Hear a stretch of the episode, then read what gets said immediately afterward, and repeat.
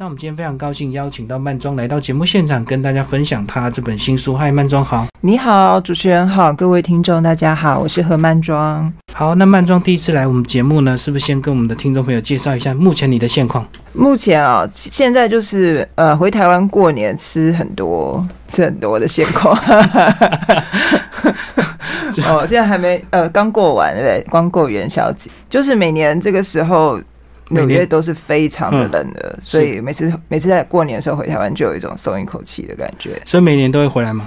呃，每年都这个时候差不多回来一阵子。嗯，呃，今年就是为了出书，所以时间待的比较久。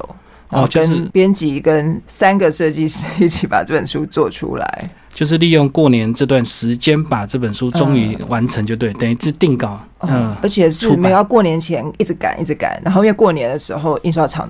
都不会要休息，要休休息，所以要一直赶，一直赶。然后过年之后又一直赶，因为碰到二二八，就是今年就是一个很奇怪的，一直赶，一直赶的，终于把这本书给生出来。好，然后这段时间呢，也是要配合这个新书的宣传哦，有一些发表会，对不对？可能不会有什么正式的发表会，但是会做一些比较有主题性的专访。因为这一次这本书的呃两个主题是，第一个是纽约，那他们。其实有一些旅游主题的的媒体有合作，合作一些呃专题报道。那另外有一另外一个重点是跳舞嘛，所以在表演艺术相关的刊物方面，应该会有一些曝光，就是进行一些采访报道这样子哦。对。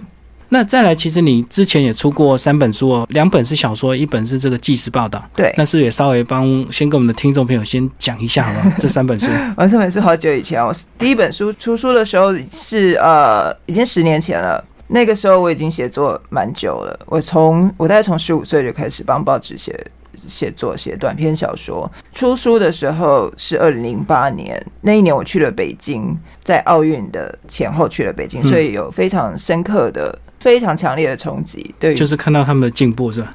在那之前，对中国一无所知，嗯，就是所以第一次去很害怕，然后而且一去就见到一个很不正常的一个一个情境，因为他们在准备奥运，是啊，对，所以啊，所有的冲击都很强。不过那个第一本书叫做《即将失去的一切》，是那是一本爱情小说啦，就是所有的，其实所有的。大部分很多人第一本小说都跟都跟初恋、失恋或者是爱情有关，就是写自己的经验最容易是吧？哎，我没有说是自己的经验 啊。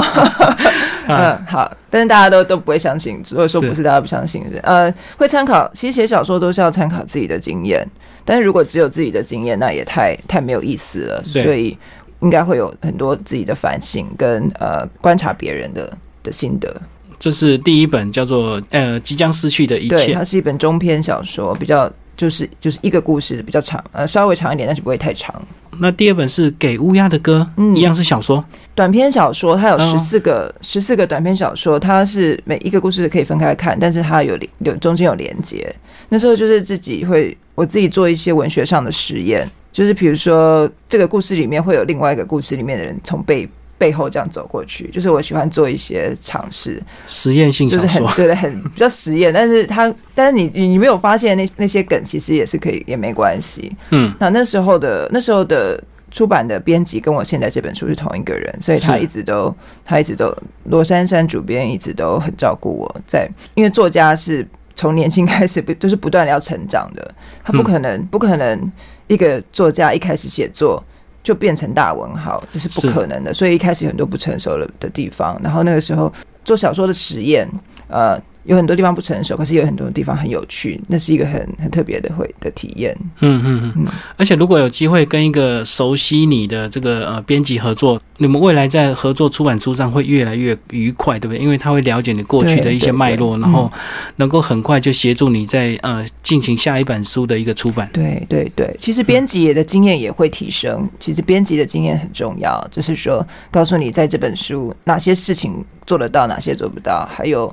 印刷上啊，还有整个，因为出版是一个，它是它是一个另外一个专业了，所以编辑跟对作家帮助很大，就是一个务实的层面了。有时候作家会自己太想的太自以为 想当然了，就对了。好，那再来第三本呢，就是《大动物园》，好像是去年的书，是不是？开始做《大动物园》大概二零一二年。哦，二零一二，我怎么看到二零一七年还有在这个呃 YouTube 有一段分享？大动物园？哦，去年有做了一个回顾，嗯哼，那主要是一个，那是另外一个出另外一个出版社独立出版帮我做了一些做一个座谈会，因为大动物园出版社我不在国内啊，一直都没有做任何的的活动，然后去年。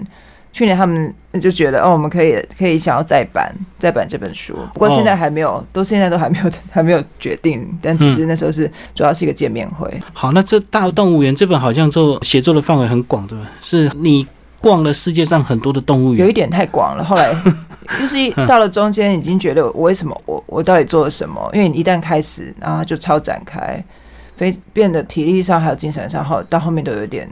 我懂那种感觉，嗯，然后展开之后，你累过头，你就会回头，不知道你到底在干嘛，你为什么要写这么广、这么大的一个主题？对，嗯，而且写到呃，其实每本书写到中后的时候，都有一点这种感觉。是，那我觉得这也是创作者自我成长的一个过程。那尽量不要在中间崩溃发疯。所以你是为了写书去跑了很多动物园，还是先跑了很多动物园才想要写书？哦，那时候我是一直都会有写作的计划。然后国那个有很多出版社跟国家文化艺术基金会都是会很支持我。是是是。那个时候，但主要其实出发点都是比较自私的。那时候去写动物园，是因为觉得人类很麻烦了，然后我想要去啊，好像是哦，因为那时候去英国不用。免签了，哦，是，那就想要去英国，然后我认识我的朋友在英国住，我可以住在他家，嗯，所以我就很自私的说我要去英国，然后呢，去英国要干嘛呢？那时候不想要见到太多人类，所以就就开始去动物园。哦，对对，但去了动物园，去了伦敦动物园之后，我突然发现很多事情，就突然发现动物园不是随随便便突然在那里，它是一个很复杂的过程，它代表了很多历史的意义，像英国的伦敦动物园。是世界上第一个科学的对外开放的研究性的动物园。那为什么会这样呢？因为那时候英国不断的侵略非洲，然后他们抢了很多珍奇异兽。哦，抢回来之后，对，那是个帝国主义的象征。那因为他们去抢夺那种各种奇奇怪怪的动物，然后拿搬回来英国之后，他们也不知道怎么办，用了一个英国非常英国的的做法，就是交给一堆科学家叫他们去研究。嗯哼。所以英国动物园、伦敦动物园成立后。十几年还是二十几年，达尔文才写出了《物种原始》这本书。是对，所以他他改变了人类的历史，我们对自己的了解。对哦，所以他本来当初盖那动物园是为了实验研究这些动物，因为他们长相可能太奇怪，他们很好奇。对，这是英国人的特色，他们很有研究精神。所以，可是同样的事情到了法国，到了法国，他们的做法不一样。法国人文化不一样，他们很爱享受，很喜欢比较肤浅啦，就喜欢观赏。所以，同样的，法国也去。非洲殖民地抢夺了很多珍奇异兽，但他们就回去就做了景观的动物园哦，是是。然后皇帝就做了那种可以到处炫耀、开 party 的那种百兽园，让大家炫耀来看到，让大家看他的动物有多么的美丽缤纷。所以每一个国家，这个时候我就看到了文化差异的不同。这也就是这段 漫长旅途的开始，因为开始就停不下来，就开始又去了德国，然后后来又去了意大利，最后在这个中间我还去，后来去了大陆。嗯嗯嗯，就每一个每个地方，因为它的现况，动物园就会有不一样的的遭遇。透过从英国这一个伦敦动物园一个出发点，后来就整个欧洲都跑遍了，然后又好奇心的好奇心会让你带来很大的麻烦哦。那这样子有没有？当你回到台湾的时候，有没有又会让你好奇，想要去研研究一下台北动物园的一些发展脉络？那个那本书里面也有台北动物园，那是我第一个认识的动物园，也是我最熟悉的动物园。嗯嗯嗯，在呃在之前，我也是台北动物园的认养人，就是现在大家有兴趣也是可以去认养动物，就是捐钱去帮忙养其中一只动物，然后每一年他们会有一些活动，让认养的人。跟你的动物见面拍照，希好像不能那么近啊，对动物不好。但他们会有一些活动，让你可以看一下他们是怎么工作的。哦，是是是，哎，还蛮有意思的活动。这个听众朋友如果有兴趣，可以到台北市立动物园去看一下他们的网站的一个资讯。所以刚刚介绍是第三本，那再来就来到这个第四本，也就是最近出版的这个《有时跳舞》。嗯，你在这个纽约 呃住这个布鲁克林，然后在那边为什么会想要学跳舞？我从小就跳舞了。就是对我来说，是古典芭蕾那一种的吗？还是呃都有。就是一般学跳舞，一开始都会去学芭蕾，因为它是基础。对。然后渐渐你就我就认识到有各种不同风格的现代舞。那这本书的那个导读，我也有跟大家介绍一下为什么我从小就接触这么多表演艺术的资讯，是因为是因为我的妈妈还有她的朋友，他们我从很小就开始看云门舞集的的表演，就跟着妈妈还有很多剧场，还有呃。屏风表演班，就是那个时候，在我长大的时候，刚好是台湾的表演艺术非常蓬勃蓬勃发展的时候，所以我看到的是，对我来说，艺术家就是一份工作。我看到的都是那些阿姨叔叔工作的样子。那因为这样，呃，每一个人都会去练他们的肢体，所以对我来说，呃，我就好像五五六岁的时候，我就说我要去学跳舞，我妈妈就让我去，嗯，而且是在那个附近有一个公家办的民众活动中心。那种很很朴素的教室里面学，然后后来我去国语日报继续上上到国中，然后又到呃现在的纸风车剧团那里，以前有教室，我也在那边跳舞，就是从小呃断断续续的。我不是一个非常认真的舞者，也没有也没有去上课班，但是我这是我从小到大到现在唯一持续在做的事情。嗯，你从小到大都有在。对，那到了这个纽约，你再次想要去学的动机是为了是真的喜欢，还是说只是想把让自己的身体再柔软一点，这个不要整个太久没有最后僵硬掉这样子？嗯，我不知道什么时候开始慢慢的跳舞离开了我的生活，然后那时候我都没有什么感觉，应该就工作吧？对，就是大概年纪比较大，三我满三十岁之后，尤其是刚刚搬去那时候住在北京的时候，因为。呃，舞蹈的资讯不是那么发达。嗯哼。后来回纽回纽约的时候，开始发现哦，原来我都忘记纽约有这么多跳舞可以看，就是表演方面，每天都有好多好多不同的舞蹈表演可以看。然后票，你只要有方法，也是有很便宜的票。另外，它是呃可以去去学的舞蹈种类也很多。嗯哼。那时候我就很我就很兴奋，不断的不断的去买去排队排买那个很便宜的票，一直看。然后呃，觉得觉得我终于又。舞蹈又终于回到我的生活中，就是它有很高档的这个歌剧类的，也有一般很平民的那种，对对对对对。其实什么价位的表演都有，就对。对啊，所以那么多学表演艺术的学生都跑去纽约，因为他们可以学习，可以看到最多。像那个大剧院最楼上那个都最远最远的位置，那个票都都是十几二十块，然后就上面都是学生在那边看。哦，对，就是远到几乎要望远镜看的那种。对对对对对。但是其实台北也是这样子的。台北我很小的时候也是会去买最便宜的票，在国家剧院看跳舞，然后那个四楼全部最高的全部都是学生。我知道，而且每次一开演完，有一些人就会开始趁着开演结束，应该有些买票不来看就往前挤。对对对对对对对。嗯，所以到了在纽约的话，这个可以看的的表演的数量是更多了。所以这样讲，纽约是可以讲全美国这个呃译文团体最蓬勃的一个地方吗？甚至可以说是全世界哦，是对，呃，就是说世界各表演艺术团体去他们去，如果他可以做到世界巡回的话，他们当然第一个可以排到的话，就会排纽约或伦敦，嗯，然后其他其他的就是比较比较小型的演出。是是是，好，所以这三年呢，你一边在这个生活，也一边观察写这个一些纪事，然后也也也在进行一些跳舞，所以其实这些章节也有收录在这个有时跳舞这里面了。那接下来我们就来进入呃这本书的一个重点，好不好？这个里面其实 呃，你大概是一个什么方式把这些章节把它重新收集整理编排出来的？啊，对，这本书就是说，因为。在台湾的读者可能也没有住在纽约，对纽约也不熟悉，所以我用我用地区的方式把它分成七个部分、七个区块，它就是七个不同的地区，但是每一个地区我把它用那个地方的一个剧院或者是美术馆做中心，嗯，然后每一个区块呢里面分成第一部分是一个散步的。一个像散步一样步调的散文，所以你在这个你在这个这一这一片里面，你可以看到，你可以感受到说，如果你要在你到了纽约，你要在这个街这个地区呃散步一天的话，你会看到的东西。是。那不只是看到的东西，还有还有这个历史上这个曾经谁住住过这里，尤其是哪一个音乐家在这边呃在那边诞生或在这边死亡呃那有什么小故事？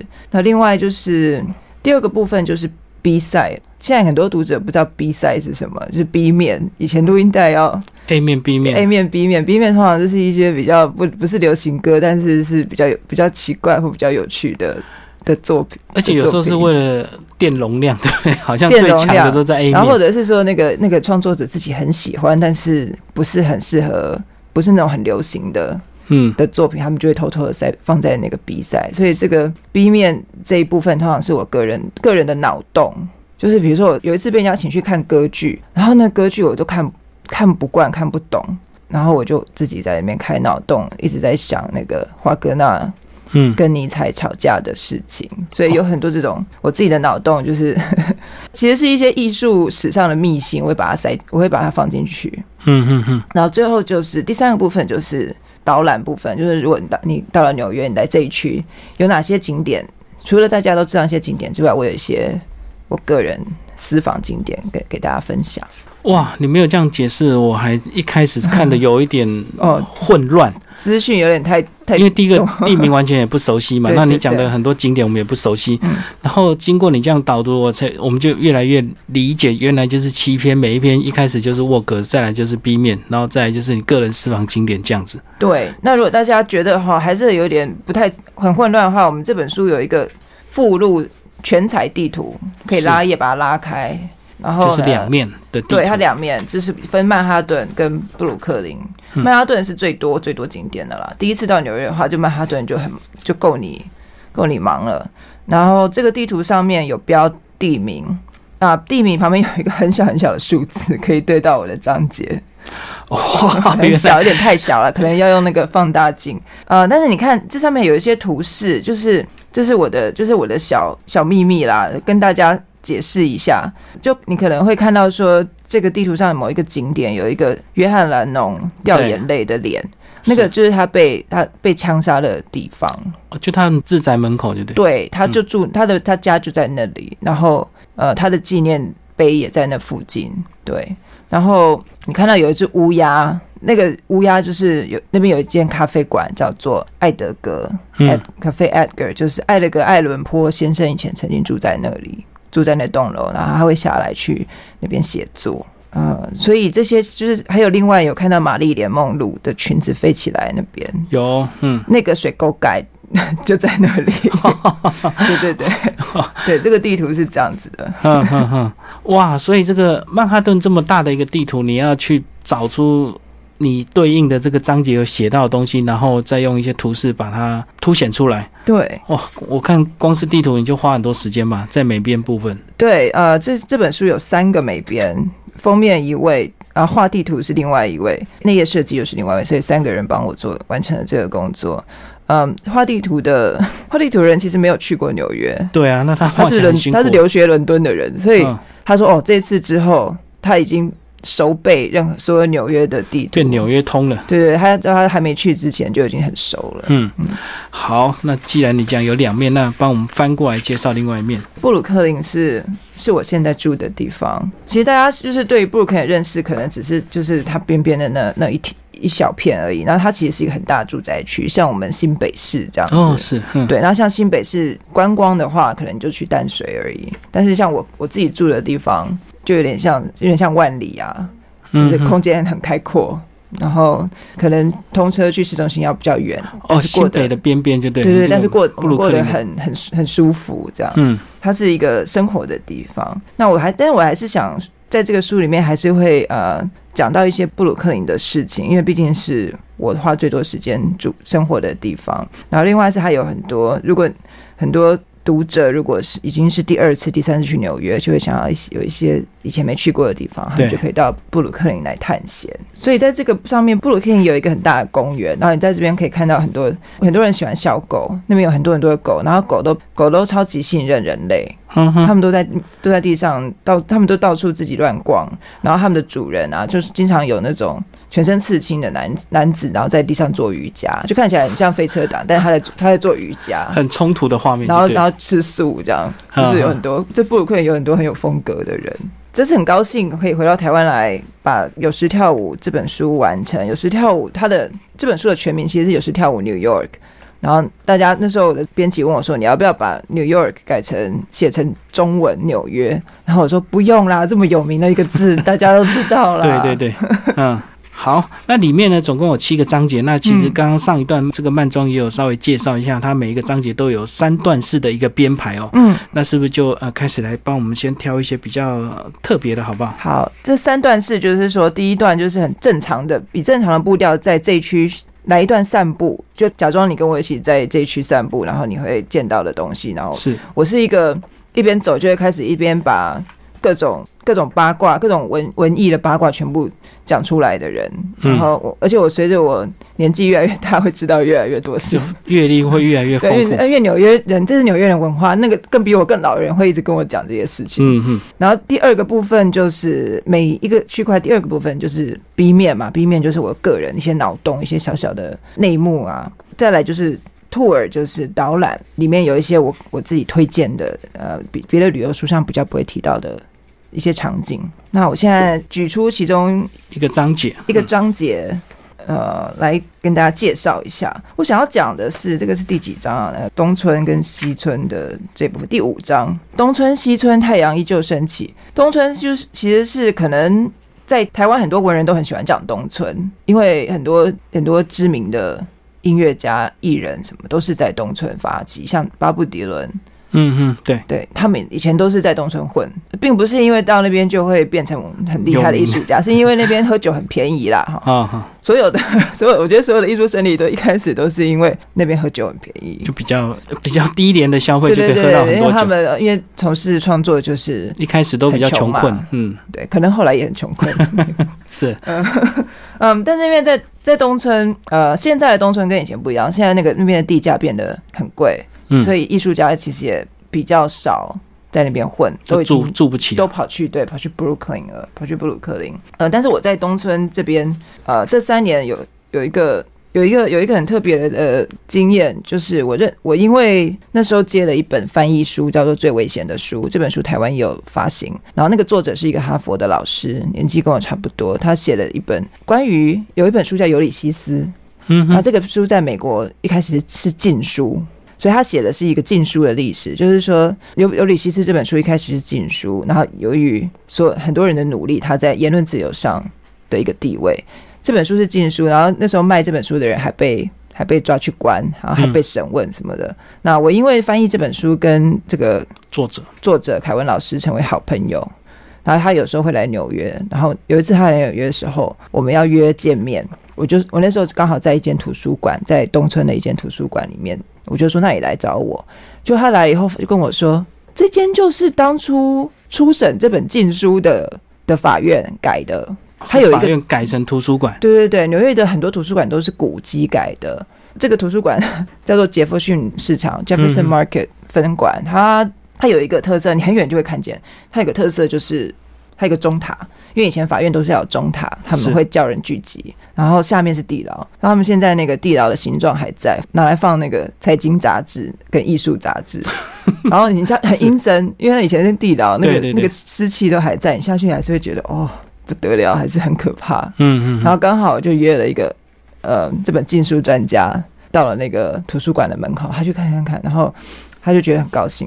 嗯。后来又有一次，刚好我妹妹到纽约找我玩的时候，我们也经过那一个路口。然后那个那一天刚刚好，我们没有特别的约好，但是我那天刚好反对川普当选的那个游行 走过去。在在纽约要碰到抗议是非常容易的，就是几乎每经常每个星期都会有一些事情在抗议。不过那时候真的是每个星期，那个川普刚当选的时候，每个星期都有人在很多人在抗议他，就对对。那一天那天是学生聚集啊，反对反对他，那他们就走过了这个这条路，然后我们也拍下了几张，我们都拍下几张照片，发现反对川普的这个抗议的人潮的后面就是那个钟塔，嗯，也是反对。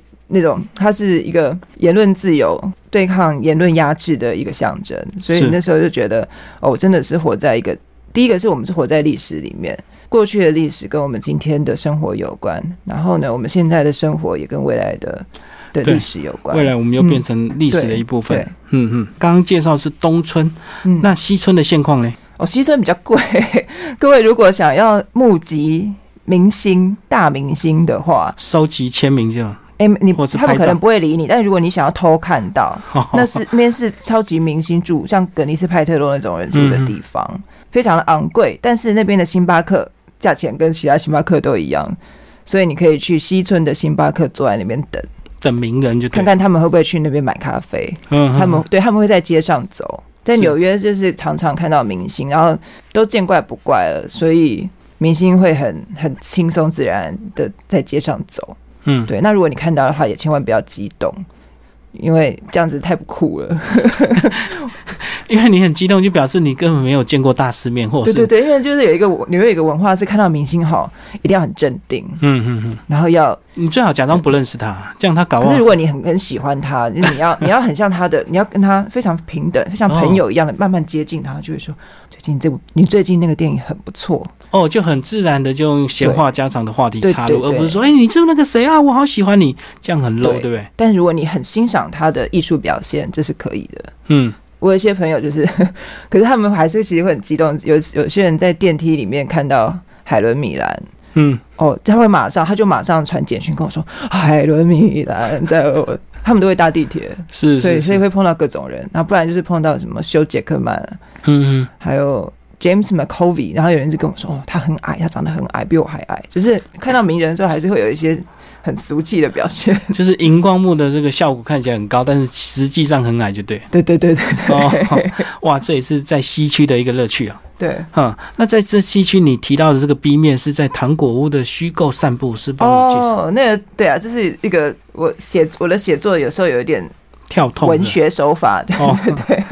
呃，那是因为。忠于糖果店的非虚构散步，那是因为我跟那个凯文老师，也也就是我认识的那本书的作者，我们俩都是写非虚构的人。然后我们两个有一天在下东区散步，然后那讲这个讲的就是那一天的散步。那一天我们一边走路一边讲了很多事情，然后一边一边一路慢慢的停下来，停下来，停下来。所以最后一站是一间糖果店，然后我们俩就开始一直买糖果。真厉害！我是很推荐那间糖果店。这样一个一个路上的聊天，最后停在一个糖果店你，都能够变成一个文学作品。啊，这个其实是很你有你有看过很多纽约的电影，就是他们都是走在路上聊天。嗯，有很多这种场景。是，这是这是纽约的文化的一个特色。像伍迪·艾伦电影啊，十之八九都是都他们都是两个人走在人行道上。讲边走边聊，对，然后这个，对，然后这个故事就是他们讲的话，嗯嗯，对，这也是他们那个纽约特别能够特别爱讲话、啰嗦的文化，对，很爱聊天，就对，很爱。嗯，其实你在里面有提到说，也有一些老人家可能退休没事干，他也会用一些很廉价的价钱去帮你接导览，然后帮你介绍他们这个周遭的故事，有有有，像那个鬼故事那那那几篇嘛，哈，对对对，纽约有鬼屋。有鬼屋之旅，很多区都有，因为我们是有很多老房子，嗯，然后有有很多纽约是一个爱恨情仇比较比较激烈的地方，所以很多老房子哈，情杀或自杀，有很多情杀，还有财还有分财产啊，嗯，因为有一个豪宅，那个豪宅里面一定有很多很多恩怨，所以那个传说也特别多。然后带导览这些都是在地的退休人士嘛。对他们就是住在纽约，反正就闲闲没事就。其实是我他们交朋友的一个方式，因为他就收一个人收两块美金，那也的不到一百块台币。然后他他只是想想要跟人聊天，然后大家一起散散步。因为我参加过一次，那只有我一个人，不是不是七十岁以上的。哦，所以大部分也是一堆银发聊天呐，对啦，他们是一起去逛街，然后走的速度非常的慢，嗯，所以我然后那天很冷很冷，所以后来我我我受不了了，我就逃走，就脱团了，就落跑了，就对。其实两块美金非常的便宜，对啊，后来发现他们是交朋友用的，对哦，并不是为了收入就对了，嗯，不用，嗯，那其实你你在这个鬼屋这边也有写一个章节，对不对？好多地方都有提到鬼屋。上西区的上西区有神经病啊，神经病比较多。嗯，然后另外纽约市立图书馆也是有有鬼。然后你还有提到哥伦比亚大学的图书馆，那边也有。那边很有意思，说哥伦比亚大学居然它的历史比美国历史还要长。对，它本来是因为美国本来是英国殖民地，所以它从英国过来，所以那个时候延续就已经有学校了。那时候叫做国王学院，嗯，就在同一个地方。然后这个。打内战啊，然后美国独立啊，什么这个学校一直都在那里。是是，对，它越来越大了。那时候比较小，后来也是一开始只有某些贵族才能参加，才能上这个学校。然后后来呃，渐渐的，因为然后他的位置离哈林区就是黑人区很近。所以他在一九二零年代也是黑人平等运动一个很重要的据点。他们那时候开始有黑人学生争取上学的权利。嗯嗯嗯，对。然后这个地图上也有有一张脸叫做就是 Langston Hughes 兰斯顿休斯，他是非常他是那个时代非常棒的一个小说家诗人，他也是这个哈林文艺复兴的最重要的一个名字。然后那时候你你书中有提到说，这个只要念过这个学校，就一辈子有终身阅览权。对啊，一辈子都可以。我现在还是会去。然然后真的有那个年纪很大的还在里面看书的吗？有啊有啊，可是看有他可能是老师，然后有可能是住在附近的。哦，就是他有，其实哥伦比亚大学有很多演讲，每天都有很多演讲，都是对民众开放的。然后住在附近的，他不一定是校友，但他如果有看到那个资讯，他也会来。哦，就他就把学校变成他社区的这个资源的一部分了。对，而且他的他们是因为他们是那个大专学学院，所以他们给他们的那个讲座的内容不是不是那么生活化，他们都是很比较学术的，比较硬的。对，比较硬。可是呃，卡斯很强哦，经常有诺贝尔奖，就是一二三四全部都诺贝尔奖得主。嗯嗯。然后那然后就会座无虚席。嗯嗯。讲他听他们讲他们最新的最新的研究啊这些的，然后有也有很多很少见的电影的放映。嗯那图书馆里面是校友，就是在这边念书或已经毕业的人可以去用。那最后特别想请你介绍，有一篇提到这个约翰南龙，他被他这个疯狂的歌迷是什么情况啊？就是有一个是枪杀吗？对，在他就他在他家附近有一个非疯狂粉丝对他开枪。啊，他就死了。那理由是什么？太爱他吧。我其实我其实没有人，好像没有人知道那个真正的理由。是啊，就疯狂粉丝。嗯嗯。对，不过从这边你要在这边要提醒大家，美国就是一个枪支很泛滥的地方。就每个世界各地都有疯狂粉丝，不过在美国被枪杀的几率是比较高。嗯嗯。那但是目前纽约的治安我觉得是还不错，因为警察非常多。嗯。然后人呃二十四小时。很多到处街上都有人，所以我觉得是不会很危险，对。但是比较危险的是你的你每你的人心呐，就是嗯，你可能会喝醉酒，然后撞到墙啊 什么的，那种比较危险。自己不小心啊，是自己不小心。那里面还有提到一个蛮特别，我说哎，纽约地铁为什么是二十四小时啊？对。那他到了半夜真的是谁在搭啊？像我们台北捷运也没有真的到二十四小时啊。哦。你会非常的震惊，到了半夜，我每次半夜两点，周末半夜两点搭地铁，竟然没有位置坐的心情，气死我了。那这些人到底晚上半夜都玩啊？因为纽约酒吧是四点关门，到了周末四点关。呃，纽约人就是很忙，有一个词叫纽约时间 （New York Minute），就是纽约的一分钟是别的地方的三分钟。就纽约人会想要想办法吧，在一个晚上见很多人。去很多地方哦，玩很多地方，玩很多地方，然后都都不睡觉。嗯嗯，所以那地铁不睡觉嘛，所以大家也就都不睡觉。那到底是人先不睡觉，还是地铁先不睡觉服务这些人？到了，那因为这样，所以都纽约地铁真的很烂，越来越烂，因为没有什么没有他们没有时间整修啊。哦，打扫整理都没有办法。就好像这个电影院不清场一样嘛，不清场就那个一整天垃圾就二十四小时一直累积。对，那纽约地铁很脏，大家到纽约一开始到纽约都会受到惊吓，因为真的是很脏。嗯嗯，对。那我相信这个，那纽约人来到台北、台湾看到台北捷运，不是吓一跳，怎么那么干净？哦，对，都都会呼吸困难了。嗯，对对，太干净了。是啊，而且竟然是准时的。对。嗯，好，那最后这个呃，曼中帮我们总结你这本书好不好？这个三年的生生活记录，然后用这样的一个模式，你还会一直记录下去吗？嗯，我希望吧。不过现在才刚出书，好想休息哦。我应该会。呃，我觉得每一个人的生活阶段啊，那一时一刻都是很独特的。我在开始记录的时候，我我我自己心想，就是我我可能以后不会像现在这么有时间，嗯，或是有这样子的。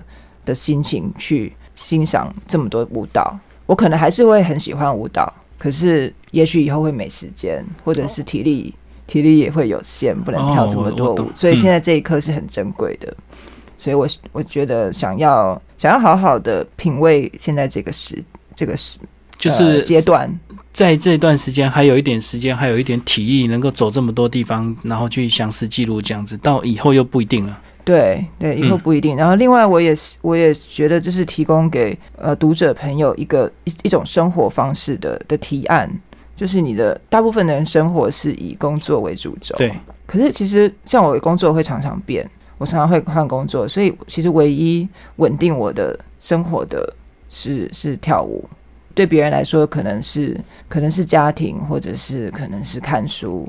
还有些人是非常非常爱电影，他就人他可他工作不管怎么换，或者是人生不管起起伏伏，他就是爱看电影。看电影那刻就很快乐。那对我来说，是进到剧院的时候，至少那两个小时，我是非常，我就从生活里面抽离了，非常快乐。那跳舞的时候，呃，不但不但它不但是运动，它也是艺术，是所以。它提升了我的生活，所以你意思是未来你生活不管怎么变动，或者是再到别的地方去，你还是会以这个呃跳舞跟这个剧场的艺文这个为你这个主要的生活重心。对啊，希望生活里一直有舞蹈。嗯嗯，那幸运的话，不管去到哪里，应该都找得到舞。就算是打仗的地方，是啊，呃，内战的地方，他们还是会有歌舞。我想这个是人类一直都有歌，用歌舞来来维持自己对生命的渴望。我觉得是有很。它有它的原因的，是啊，是啊。好，那最后也要跟我们的听众朋友介绍一下，你你自己个人好不好？你现在还有其他的作品正在写吗？或者是未来预计要写的？现在没有哎，现在这我之前有点有点写的太多，因为呃，帮之前帮换日线也写了专栏，是，然后有这个有时跳舞是其中一个 Bios Monthly B I O S 这个网站上的专栏，然后另外还有写帮很多。其实我的工作也都是写作为主，也帮很多客户写。有有时候不是我写文案对对，写文案，然后还有或者是发想很多不同的呃广告故事这些的。所以有一，我现在觉得有一点写太多，有点所以要休息啊，想休息。你的休息是指工作量减少，还是又到一个旅游胜地？那个叫休息？哪一种休息？我觉得是心理上的休息吧，暂时不要产出。嗯嗯嗯，然后多多吸收别别的。看别人听别人的故事，就说故事说太久了，会想要多听别人说故事。哦，简单讲就充电了，充电充电。是是是，对。好，今天非常感谢来介绍他的这个纽约有时跳舞九歌出版社。那听众朋友有兴趣，欢迎找这本书来阅读，非常的精彩好看。呃，即使像我这个呃对语言没有特别能力，也没有到过国外的，我看了都觉得很有意思。而且透过他这么详细的介绍，原来一个章节分三面三个角度，然后总共七个章节，让你好好来认识纽约。对，谢谢。